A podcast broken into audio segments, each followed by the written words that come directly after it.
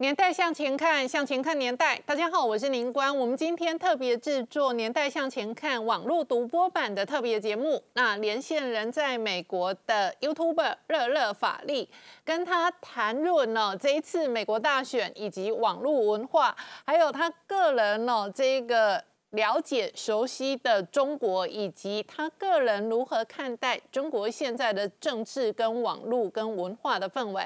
Hello，乐乐法力，你好。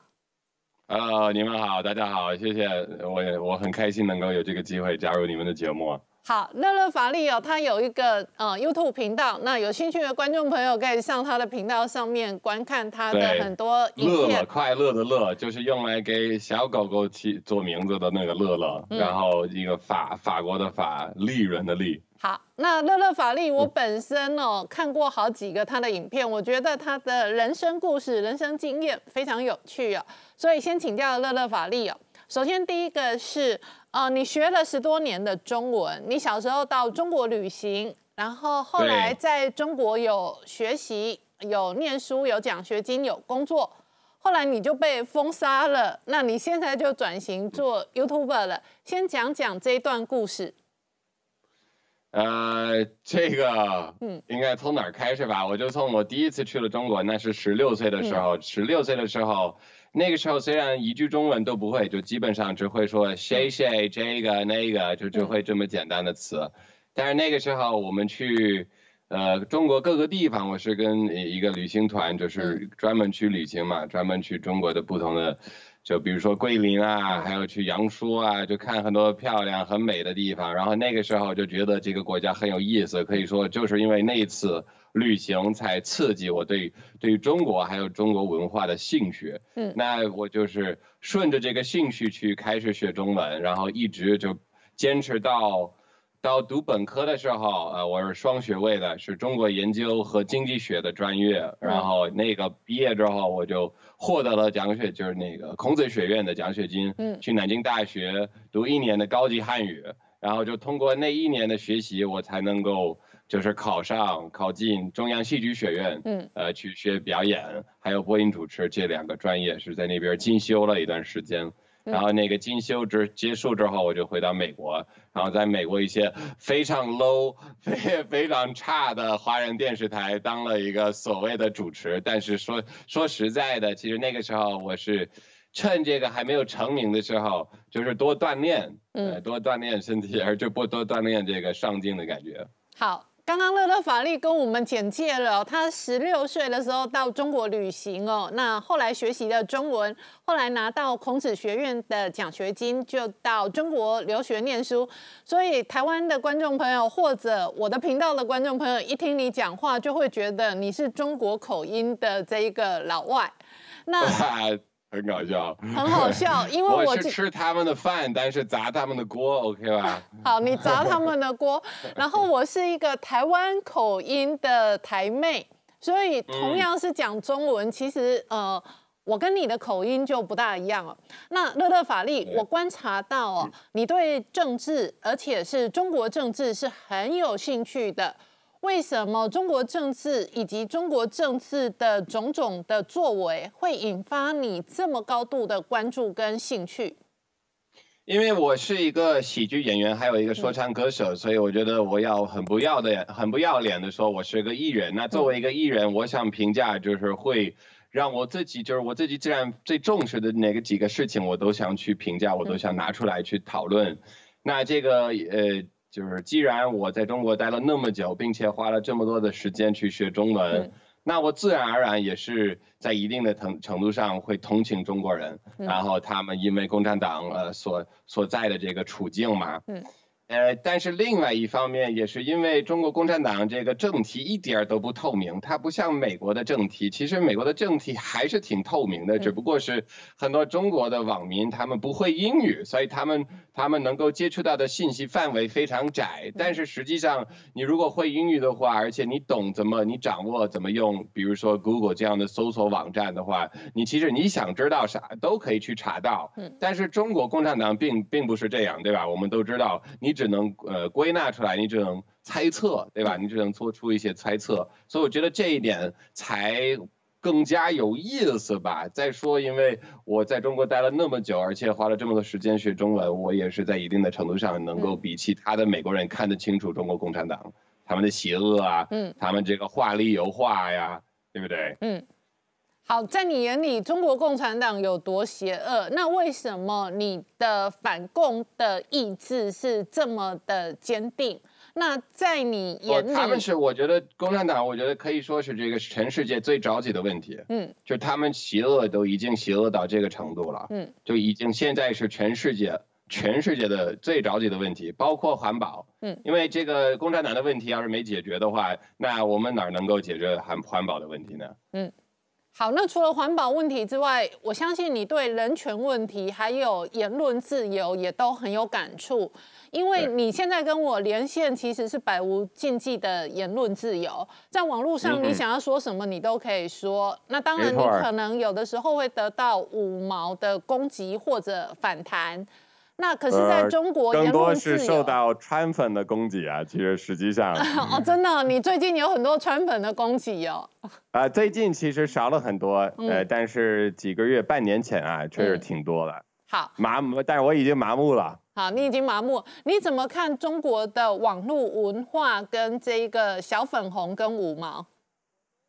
啊，我觉得都是同样的一个源头吧，非黑即白思想，然后非黑即白思想是来自于中国的应试，就应试教育嘛。他提倡的当然并不是独立思考，他想让你就是好好的当一个绵羊，是吧？不要独立思考，你想太多的话，对于共产党就不是是有威胁的。嗯，就这个。呃，还是社会稳定是最重要的，所以他们不会教大家怎么思考。然后，如果你不教大家怎么思考，连国家和政府要分开这么轻易呃理解的一个概念，他们都很难以掌握，都很难以看清楚。那你这么直白，这么呃，对于共产党批评的言论，在中国内地有没有受到压力或者打压，或者管制，或者言论的牵制？我觉得很很有意思的是，如果你仔细的去看看，我那个时候就刚开始发我最近做的这个系列，就是叫《新冷战二零二零》，是我会扮演里面的每一个角色，然后是政治讽刺的题材。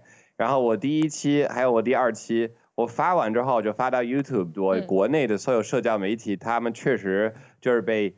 被停止了，嗯，就是被冻了，就不能再次去用。但是我可以，我还可以登录，并且就是收到短信、收到私信，嗯。但是一直到我拍了第三期，啊，我才被就是在墙内的网上，我才被彻底封杀。嗯。那第三期和头两期最大的区别在哪儿呢？就是在于 第三期我就穿上了维尼小熊的服装，然后扮演了习近平，然后就被彻底封杀。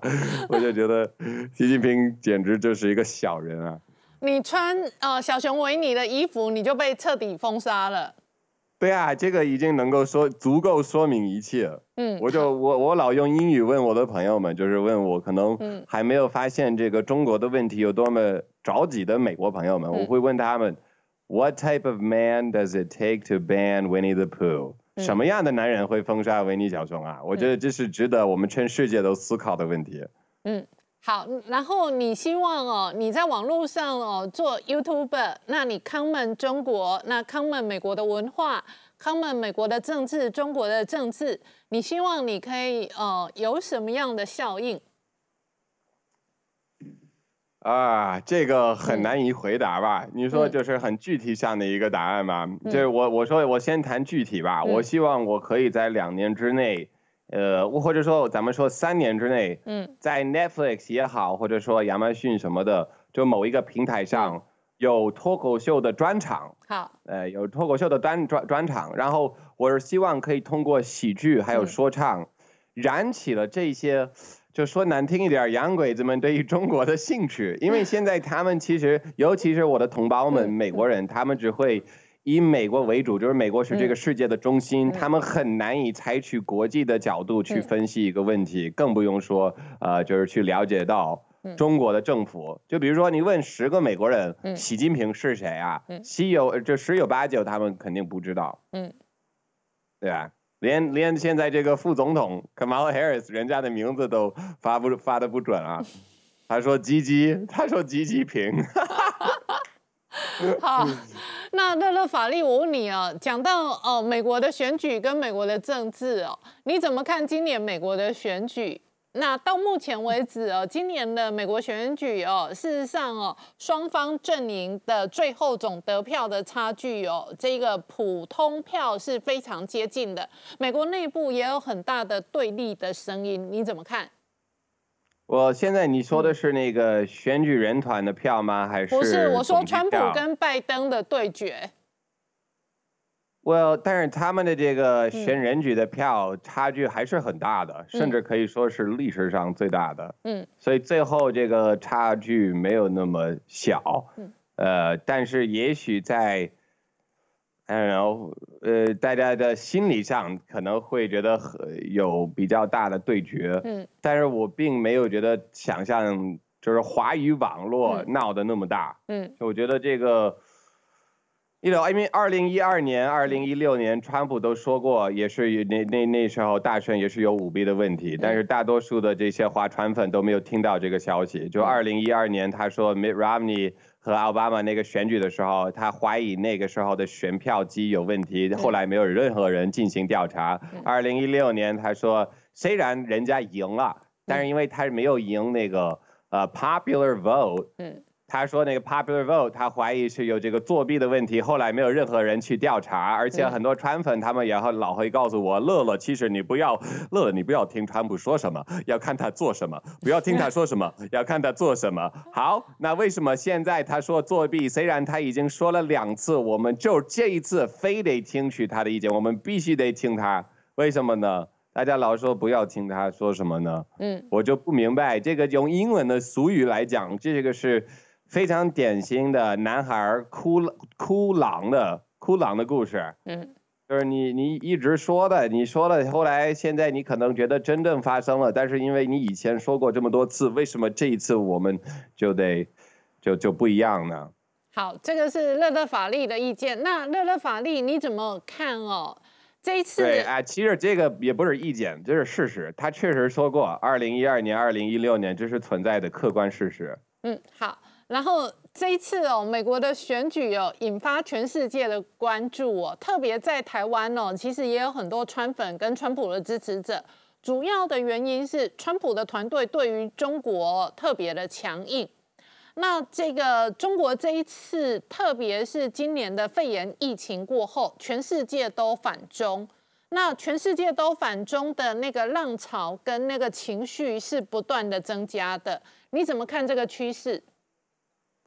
其实这个是为什么？我觉得川粉支持川普，我觉得有一点矛盾的地方，是因为川普只要在的话，不管你喜不喜欢他，不管你喜不喜欢他，美国不会稳定下来，他不会，因为他压根儿压根儿没有代表美国大多数的人，所以虽然他是有他的几个基本盘，or whatever it's called 那个基本盘基本盘，但是他。仍然不代表大部分的美国人。那只要这一点还存在的话，美国永远不会稳定下来。在于这样的一个情况之下，中国，嗯，中国只会变成朝鲜。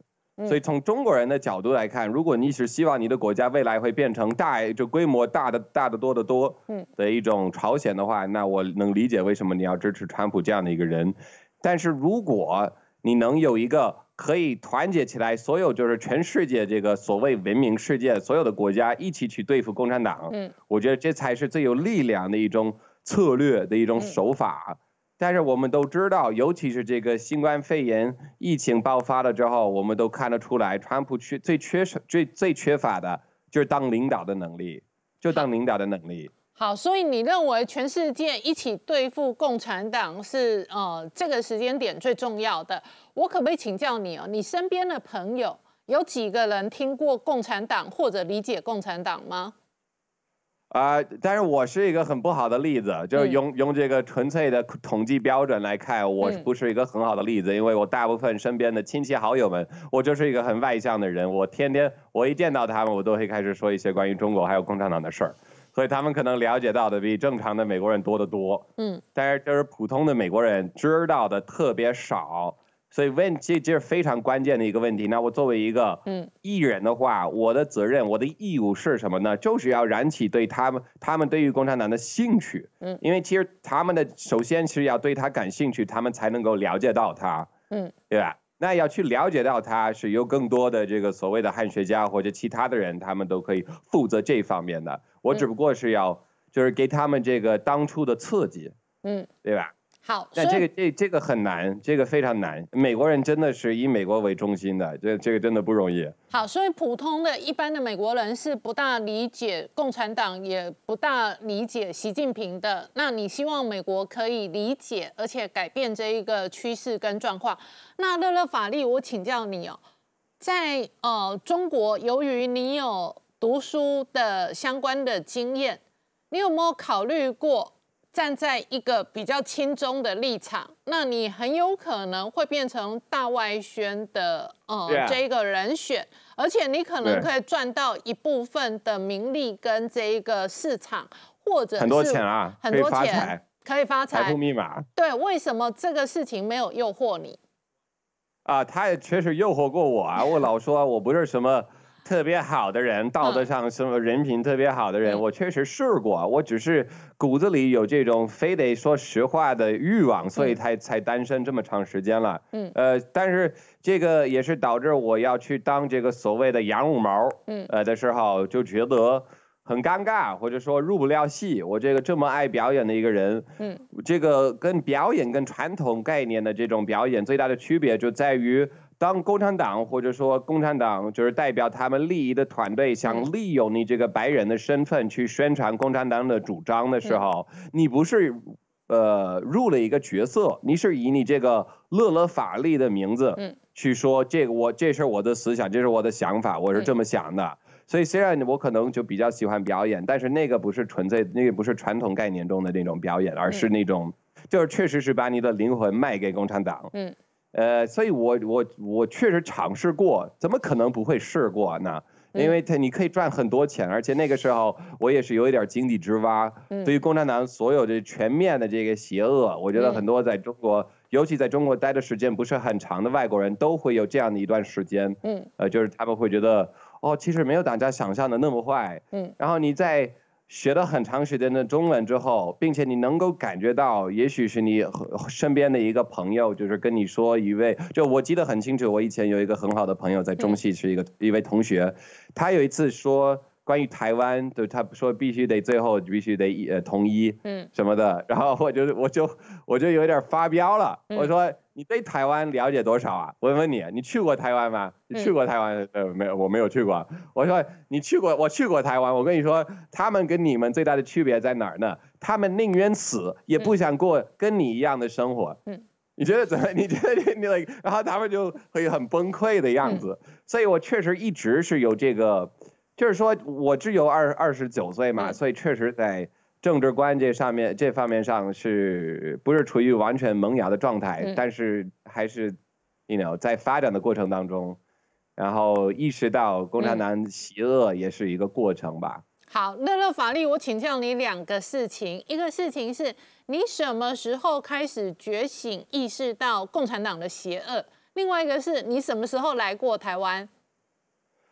啊，我来，我是二零一四年的时候来到台湾，然后是为了考一个，就我们大陆是呃汉语水平考试，那但是大在台湾有另外一种考试，我忘了叫什么名字。那个时候也是申请到，应该是台大吧？怎么说？台湾大学，呃，在那边想读，哇，我已经忘了是那申请到什么专业，因为那时候我是在考虑去读一个统计学的硕士，还是去。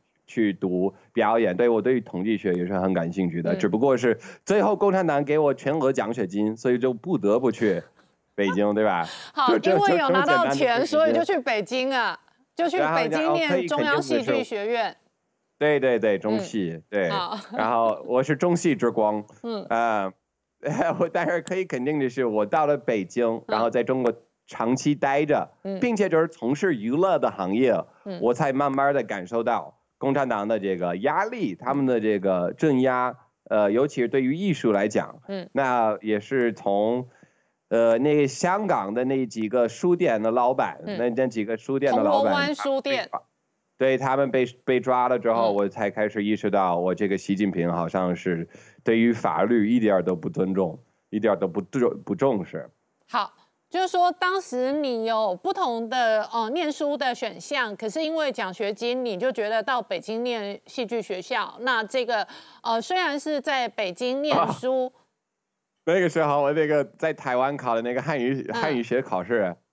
我没想到他是，他们当时跟我说的是简体字，但是后来他们给我的全都是繁体字，但是我还及格了。你看得懂繁体字吗？我还凑合了一下，及格了。好，及格好。所以当时后来你在北京哦念书，然后开始呃接触到越来越多的中国的事物，比方说在香港的铜锣湾书店，那这一类的人权的案件事件。都会让你但是那个是我在新闻上看到的一件事情。那如果要说我主观的感受，就比如说我有一次记得很清楚，我加了我参加了一个一档节目叫留学圈儿，嗯，呃，在北京电视台，嗯，然后是各种留学生，就包括呃就去海外留学的中国学生，我们都会凑一块儿聊，呃，各种各样的话题。然后我们有一次我就是随意而出随随口而出说富二代这个词儿。嗯，然后当时因为某一个富二代就是撞到了另外一个人，就撞死了另外一个人什么的，就富二代变成了一个敏感词。嗯，然后就就他们一下子说停停停，呃，乐乐，呃，你不能说呃富二代，现在就就不能说。I was like what？连富二代都不能说吗？所以这是非常主观，但是也是非常微微妙的，但是确实也感受比较深的一次。好，就连“富二代”这三个字都不能说，你感受到你的言论自由遭受到打压。那到什么时间点，你觉得你要离开中国？你对中国感到失望或者绝望，所以你要离开？那个华为的 CFO 叫什么来着？孟卓文？呃，孟晚舟。呃，孟晚舟他被抓了之后，然后中国政府就非常偶然的抓了两三个加拿大人之后，我就觉得，我记得很清楚，当时我就对我朋友说：“操，我我我得我得我得撤。”你觉得你会被抓吗？我我呃不一定会被抓，但是有这样的压力会 导致我就觉得，我为什么要待在这个国家？他明明不要我。好。就是孟晚舟在加拿大被压之后，是这两三年的事嘛？那你就感受到，呃，中国压了两个加拿大人之后，你感受到搞不好哪一天也会压你，所以你还是离开中国算了，是这样吗？呃，因为我毕竟是经济系出身的嘛，所以我老会做一个盘算，我现在在花的时间，我呢，我是换来什么样的价值？嗯，所以那个时候就是我是在中国学习，然后我就觉得。就我勒个去啊！为什么我要多花我的时间学中文？就是投入到这个国家，这个国家明明不要我，而且感觉这个越越来越没有前途。那为什么我要继续，你呢投入我的时间呢？不如我现在就趁趁就是趁机回国，然后试图在好莱坞发展。嗯，哦，你就回到好莱坞，试图去做呃你热爱的戏剧工作。那个线下的脱口秀，呃，还有还有嘻哈，然后其实脱口秀做到一个，就在疫情爆发之前，那那是两三四个月的时间，我就开始有出场费。那虽然非常低，但是对于一个喜剧演员来讲，还是还是很不错嘛。加上我我也是一直是。主持很多华人的活动，就是洛杉矶这边华人特别多，嗯，然后我基本上垄断了整个主持的工作。对，因为你的中文非常的溜。那我问你哦，洛杉矶的华人这么多，你这一类攻击中国共产党的言论，有没有遭受到你的工作范范围内的呃 人的反弹或者是对立？Yeah，完全砸坏了我的锅，我的这个铁饭碗啊！真的，铁饭碗就对。你在哪里砸了铁饭碗？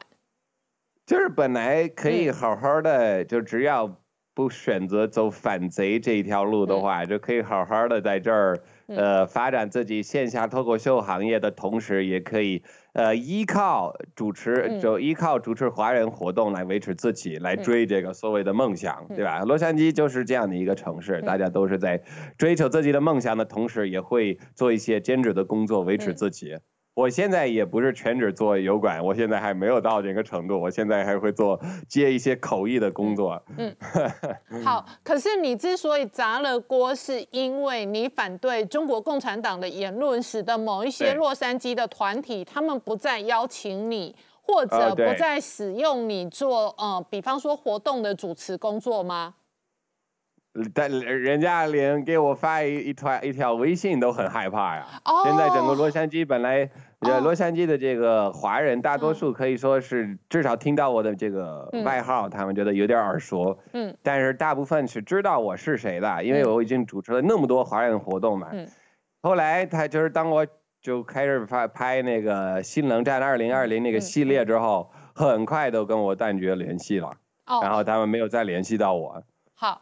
就本来你中文都不会跟我联系。本来你中文这么的流畅，这个是使得你非常特殊的角色，可以做到很多华人相关的活动或者主持工作。但是现在你反而砸了锅，断了你的这个机会。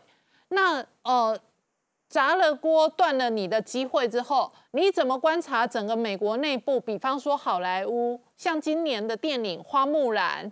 他事实上，呃，受限于中国的市场，他对于中国的态度都非常的配合。哦，呃，想让我吐！我跟你说啊，这就是，这就是美国政治正确泛滥了的一个后果啊！我我我其实就是一个星球大战呃大战的球迷，而不呃影影迷，然后我就非常喜欢那个系列，就星球大战，然后他也是被美国政治正确这个极左，呃就被给。打会了，打就打败了，所以就受到很大的影响。那花木兰也也不例外。嗯，就他们基本上，尤其是 Disney，就迪士尼，它是最舔共的一家公司。嗯，这个是一个很严重的问题，也会直接影响到我身上。就比如说，我要是想跟一呃一家经纪公司签约的话，那他们也得考虑到，如果他们签我这样的一个反贼的话，那他们以后可能就没有办法跟中国有任何的来往。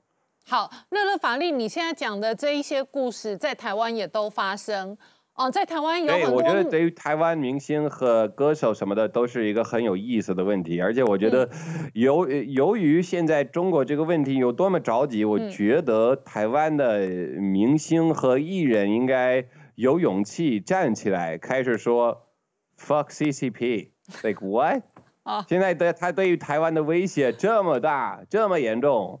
你们作为艺人，这就是你们的责任。嗯，在台湾其实蛮多明星艺人哦，他们在中国拍戏的酬劳也都非常多，都可以赚钱发大财。所以呢，他们事实上也非常配合北京的一切言论跟一切大外宣。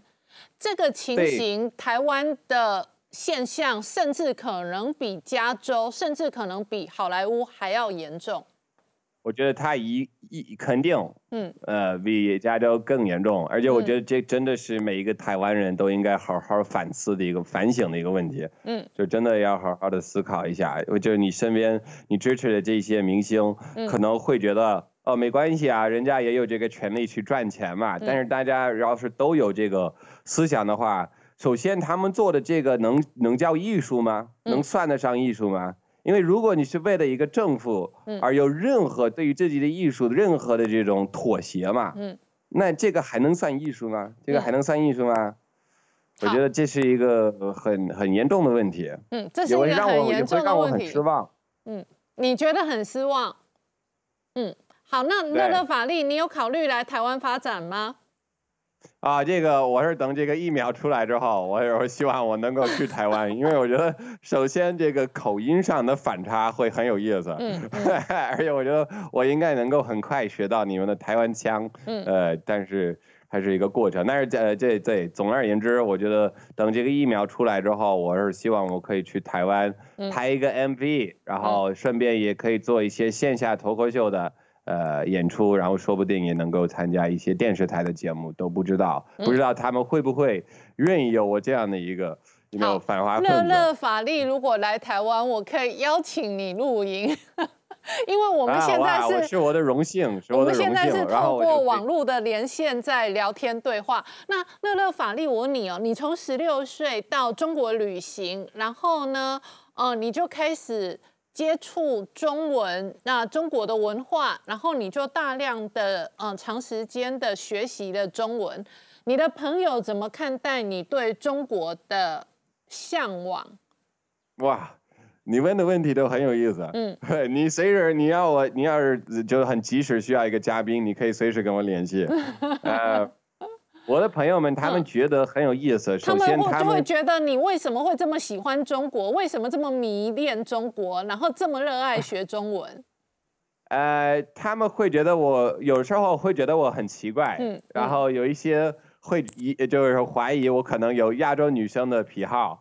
但是我老告诉他们，我说 我说中国女生啊，嗯。还行，但是跟中文学习的难度相比相比来讲，就是就就根本不值啊，嗯，就一点都不值得去学习中文。就是如果你纯粹是为了追中国女生，那就就就太难学。我我我个人就是跟他们说的是，我从小到大就一直刺激我的大脑，呃，就是别人说话的方式，就比如说我是在。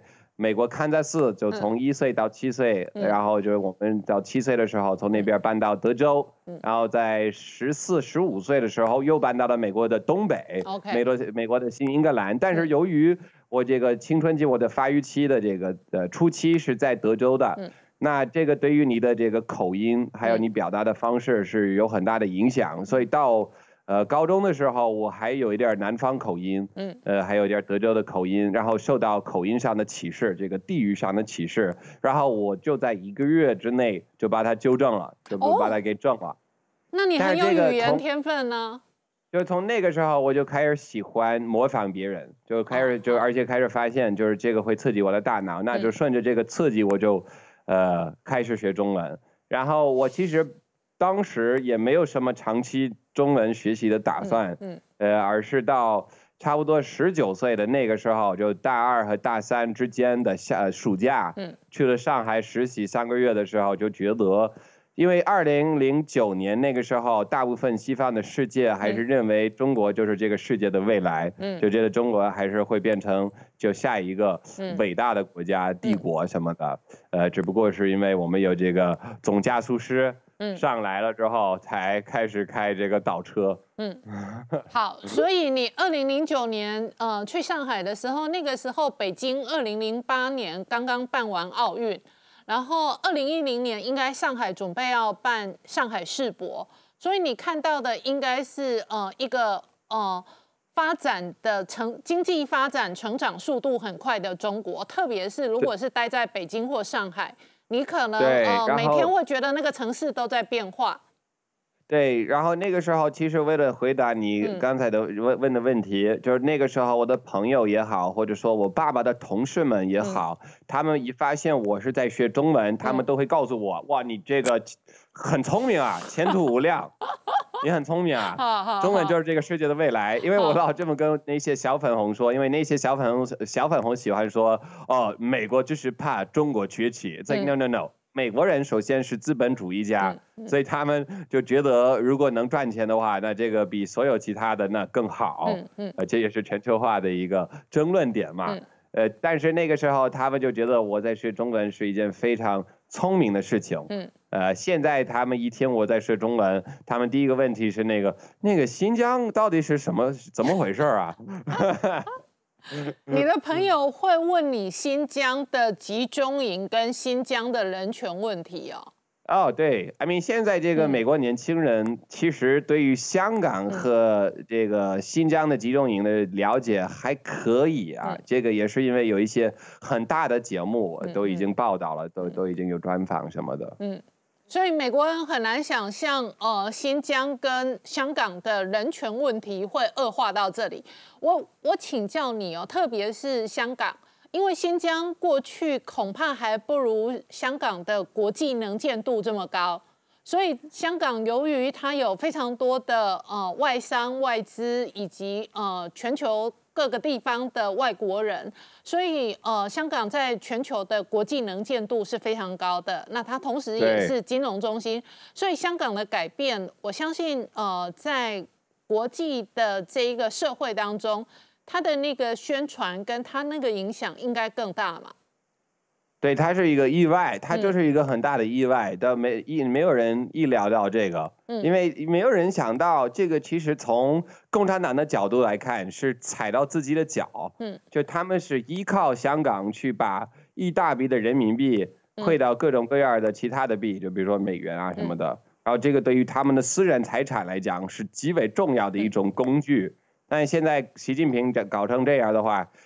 当就以前嘛，我不会觉得他会傻到这个程度，但是我们现在都知道，习近平就是面临这个有可能要丢脸的话，他宁愿选择要实行这个国安法，也也也不肯丢脸，对吧？好，那乐乐法律你怎么看哦？习近平现在六十多岁，那他修宪之后。你刚刚也都跟着称呼他是总加速师，他事实上可能掌权，而且集权很长一段时间，而且全世界都担心，呃，中国会不会发动军事的攻击，包含攻击台湾这个部分，你怎么看？我觉得他们应该不会，我觉得他们应该不会，因为我觉得他们要是这样做的话，那基本上是。要跟全世界去打战，嗯嗯，因为美不不仅是不仅仅是美国，但是欧美大部分的国家，尤其是年轻人，他们已经就是他们还是很重视人权的问题，嗯，所以他们觉得有这个集中营，还有在香港的镇压，嗯，已经足够说明我们必须得。呃，调好我们与中国的关系，然后这个也很多人会用脱钩这个词儿来形容这个过程，这个现在应该算是正在进行的一段过程。嗯，呃，但是具体应该怎么脱钩，呃，我觉得还是也值得讨论的问题，值得深思的一个问题。嗯。好，乐乐法力，你刚刚讲到脱钩，我请教你哦。你刚刚讲洛杉矶或者加州，事实上哦，有相当多跨国企业或者在美国的大型企业，他们跟中国市场或者跟中国的产业链哦挂钩的最深哦。举例来讲，比方说 Apple，Apple 有蛮大的生产基地在中国。那比方说迪士尼，他看中的是中国，至少他期待有电影的市场。那比方说，包含了呃，即便是特斯拉，特斯拉 现在哦放最大的呃生产基地，而且它最期待的市场也在中国。换句话说，美国有非常多的企业，它有些是供应链在中国，有些是希望中国的市场可以成为它赚钱很大的一部分。所以，真正的脱钩或者有限度的脱钩，你的观察是有机会去执行落实吗？我觉得美国政府应该向日本政府学习，就日本政府现在开始给一些大的公司，就规模大的公司，还有就是可能规模处于中中规模的公司，它可以给他们提供一些补贴，就为了把他们的物流系统，呃，迁要么是回归日本，要么是迁到东南亚去，都会给他们提供一些补贴。那我觉得美国政府，尤其是因为就是美国政府在二零零一年或者二零零三年。就是认可中国，就中国加入到那个 WTO，嗯，对吧？所以获得了他们的这个认可，那美国政府也算是全世界在上，就是他们的信用，嗯，是很可靠的，嗯。那得到他就是靠光看就凭他们呃政府的这个信用，很多美国公司都开始采取非常就长期的。呃，一些规划，嗯嗯，投入到中国的市场，并且在中国建立这个很大规模、其实挺大的物流系统。嗯，那现在如果你突然说，因为有遇到了这个人权的问题，他们就必须得离开中国的话，那对他们来说，这个是等于破产。嗯，那我们怎么减轻他们经济上的这方面的压力呢？我觉得美国政府应该负责任。嗯，我觉得，因为就是因为他们当时。说中国可以加入到 WTO，嗯，这么多公司才这样做。那你现在要说我要离开中国，我们要脱钩什么的，那我觉得你应该给他们提供一些其实规模挺大、挺广的补贴，嗯，要么是回回美国，要么又归呃回归美国，要么是去东南亚，或者说去拉丁美国、墨西哥。嗯，你怎么观察美国的制造业？那大型的供应链现在看起来回到美国的比重跟这个哦相。相关的呃项目，事实上并没有那么多。那其实我对于高科技，呃，可以说一无所知。呃，我我我我只是了解到一个表面，就我我，但是我对于什么写代码，这这真的一无所知。我对于汽车还有高科技，并不了了解的并不是很多。嗯，我是我是喜欢语言学啊、历史啊、宗教啊，还有幽默表演这种这方面的更加感兴趣的。好，那今天非常谢谢这个乐乐法力有透过网络平台跟我们连线了。那乐乐。法力，你听过看过《年代向前看》吗？啊，对，看过。我以前就是你的那个同事，他通过推推特联系到我的时候，我就看了几集。谢谢，谢谢。那我们今天跟乐乐法力也很高兴哦，针对这个，我就喜欢，我喜欢你会，因为我觉得华语网络就很缺乏这种。你就可以随意来发表自己观点这样的场所，所以我觉得你这样做也是，首先是需要勇气的，而且我就是非常尊重的，所以非常感谢你，嗯，邀请我来也是我的荣幸。我也非常感谢乐乐法力呀，今天专程跟我网络连线。那乐乐法力在网络上有一个 YouTube 频道，大家只要搜寻“乐乐”。快乐的乐，然后呃法律的法，然后法拉利的拉利，对，然后利益的利，乐乐法律，乐乐法律。我们刚刚播出的影片全程都有挂上这四个字，就是全程都有字幕，都有打上这四个字。我我为什么要学语言？还有我为什么要当一个喜剧演员？是因为我上瘾的就是让能够让观众。观众发笑，就是他们有情绪上的一种反应。嗯，那这整个采访当中，我要是能够不断的让你发笑的话，也算是很快乐，很快乐，很享受的一个过程，很有趣。好，那所以也欢迎我们的网友粉丝哦，有兴趣的呃观众朋友可以上 乐乐法力的 YouTube 频道上面哦观看他的影片。那有兴趣的观众朋友也可以订阅他的影片。那乐乐法力下一次如果有来台湾，我们也可以邀请你来跟我们聊天或者录影，让台湾的粉丝跟观众更认识你。好，好，谢谢。那我们今天连线到到这里哦。好，谢谢，谢谢，感谢你，来日方长，来日方长，我们下次再见，拜拜，谢谢。好，拜拜。